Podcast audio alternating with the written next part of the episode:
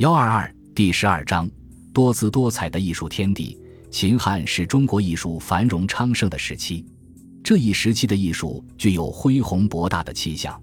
纵向上有对先秦艺术的继承和发展，横向上吸收周边各民族及域外的艺术成就，程度不同的融汇到自身的艺术创造中，产生了多姿多彩的艺术品种。秦汉美术领域出现了建筑、雕塑、绘画。书法、工艺美术共同发展的趋势，这些艺术品种都取得了辉煌成就。从建筑上看，秦汉建筑雄伟壮丽，统治者不惜民力，在全国建造了数以百计的离宫别馆。巍峨的万里长城、壮观的阿房宫、富丽扩大的未央宫、建章宫和上林苑，以及规模宏大、气势不凡的长安城和洛阳城。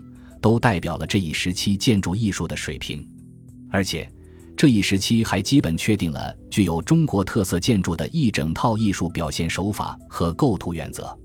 从雕塑上看，秦汉雕塑奔放有力、雄浑质朴、气势宏阔，威武雄壮的秦陵兵马俑群，雄浑质朴的霍去病墓石雕群，写实又浪漫的铜奔马，堪称雕塑世界的典范。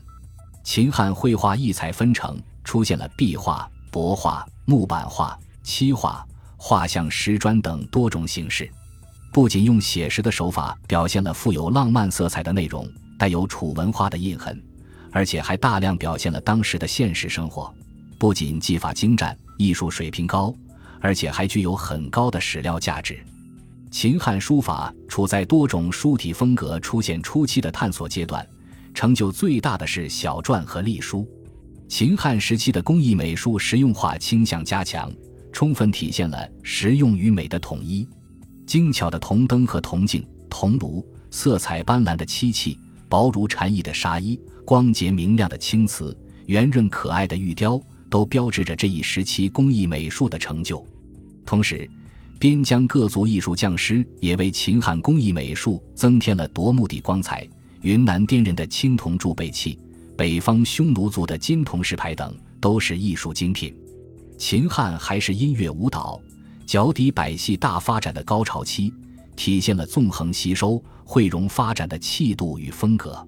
在立足于先秦乐舞遗产中古朴意味和浪漫飘逸的楚声楚舞的基础上，将中原和四夷、外域和中国的乐舞百戏汇集融合为一体。创造了前所未有的艺术成就。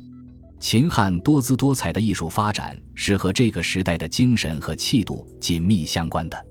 强盛皇朝所具有的宏大气魄及去古未远的时代条件，使这一时期的艺术具有质朴、雄浑、壮丽、伟岸的特点。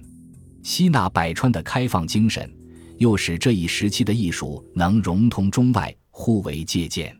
儒学的宗教化。谶纬神学的兴起，厚葬之风的流行，反映在艺术上，又是羽化升仙、祥瑞迷信的内容占了很大的比重。但现实生活中的衣食住行、劳作娱乐，又使这一时期的艺术带有一定理性色彩。